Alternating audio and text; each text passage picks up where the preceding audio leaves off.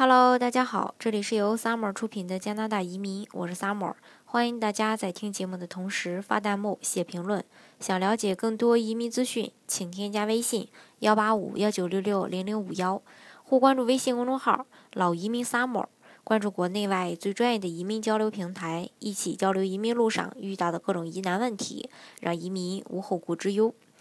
很多人呢，他移民加拿大的目的无非就是享受加拿大的福利，还有小孩子免费的教育，以及这个无污染的环境、放心的这种食品等等等等。那这些理由呢，已经呃是这个大家共同出去的一个一些理由之一吧。那这些因素究竟是否重要，主要也是因人而异，也不可能说一同而论。那么对于我本身来说，最多最大的差异就是。呃，感受吧，就是来自于这个工作。之后呢，因为这个工作的原因呢，嗯，需要在国内这个待着，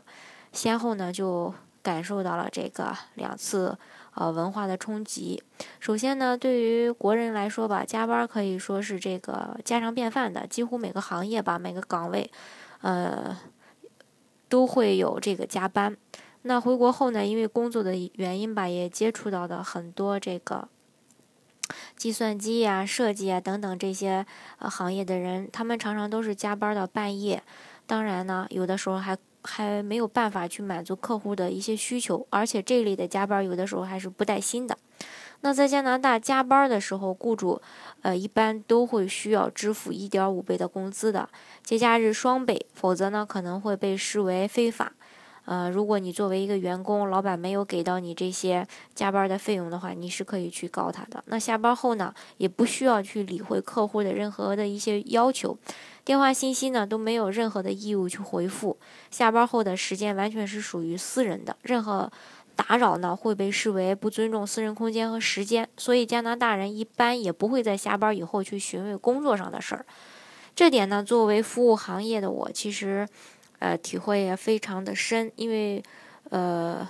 回国后呢，常常也会接触到这个呃咨询的小伙伴。那在晚上甚至，呃九点以后，呃，或是或者说这个十一二点等等，这些都有。但是因为这个行业特殊特殊性啊，当然也并不是说要责责怪这个咨询的这个小伙伴们。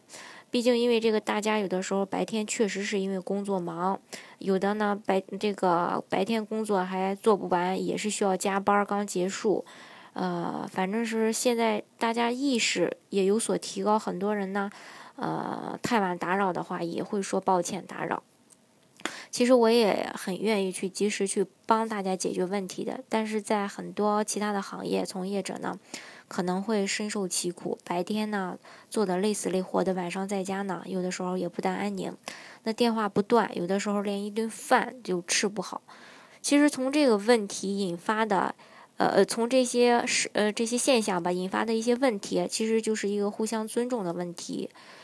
呃，刚回国办事儿的时候，时常呢会遇到一些态度很差的服务人员，那想自己待人温和一向。比较温和，也没有什么地方招惹到他们吧。但是后来观察了很久，发现其实这个事儿是相对的。很多办事的人呢，风风火火的，态度也咄咄逼人，一言不合就恶语相撞。久而久之呢，服务人，呃，服务的人呢，可能自己肚子里呢也有一堆怨气，所以也不会有什么好脸色。而这个服务人员的冷言冷语，反而就会激化办事人的这种态度。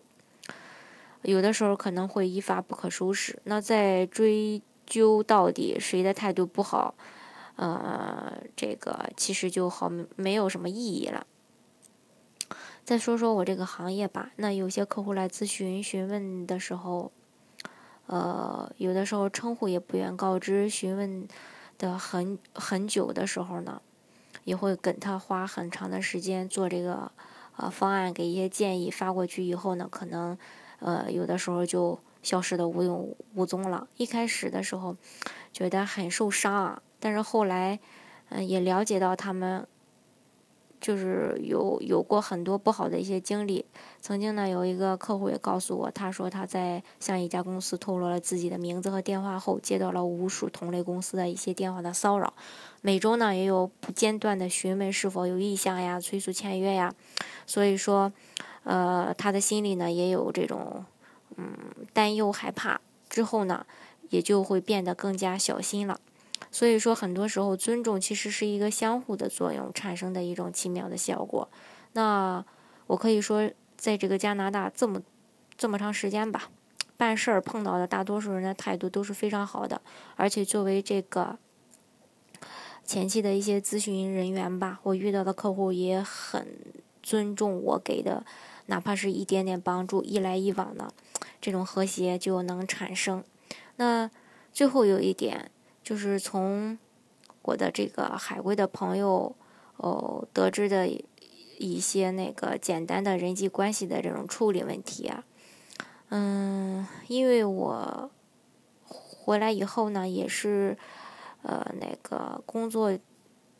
就是这种工作层次比较单一吧，没有就是这种人际关系的处理吧，也。体会的不是特别深，但是有一些进入国内企业啊，包括银行啊、投资公司啊各类企业的小伙伴，感触确实非常深。他们多数呢，有一些是在加拿大留学并且工作过一两年的，并且因为呃所谓的空气、食品安全问题留下的，还有没生小孩的，多半都不在乎这些。然后回来工作后，却一个个嚷嚷嚷着要回加拿大。他们的感受就是说，在国内工作会做人，要。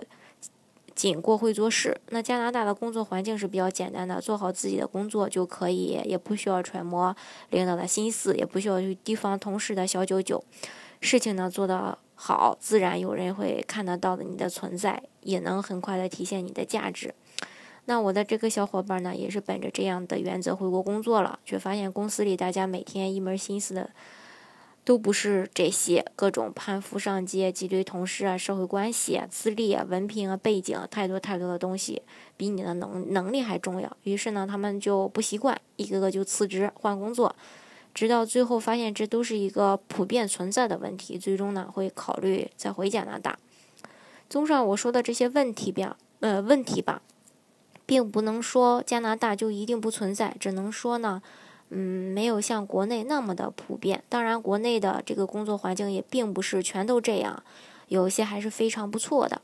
那如果你的愿望是有一个简单的工作环境、单纯的这种人际关系，然后下班后每天和家人齐聚晚餐啊，那么，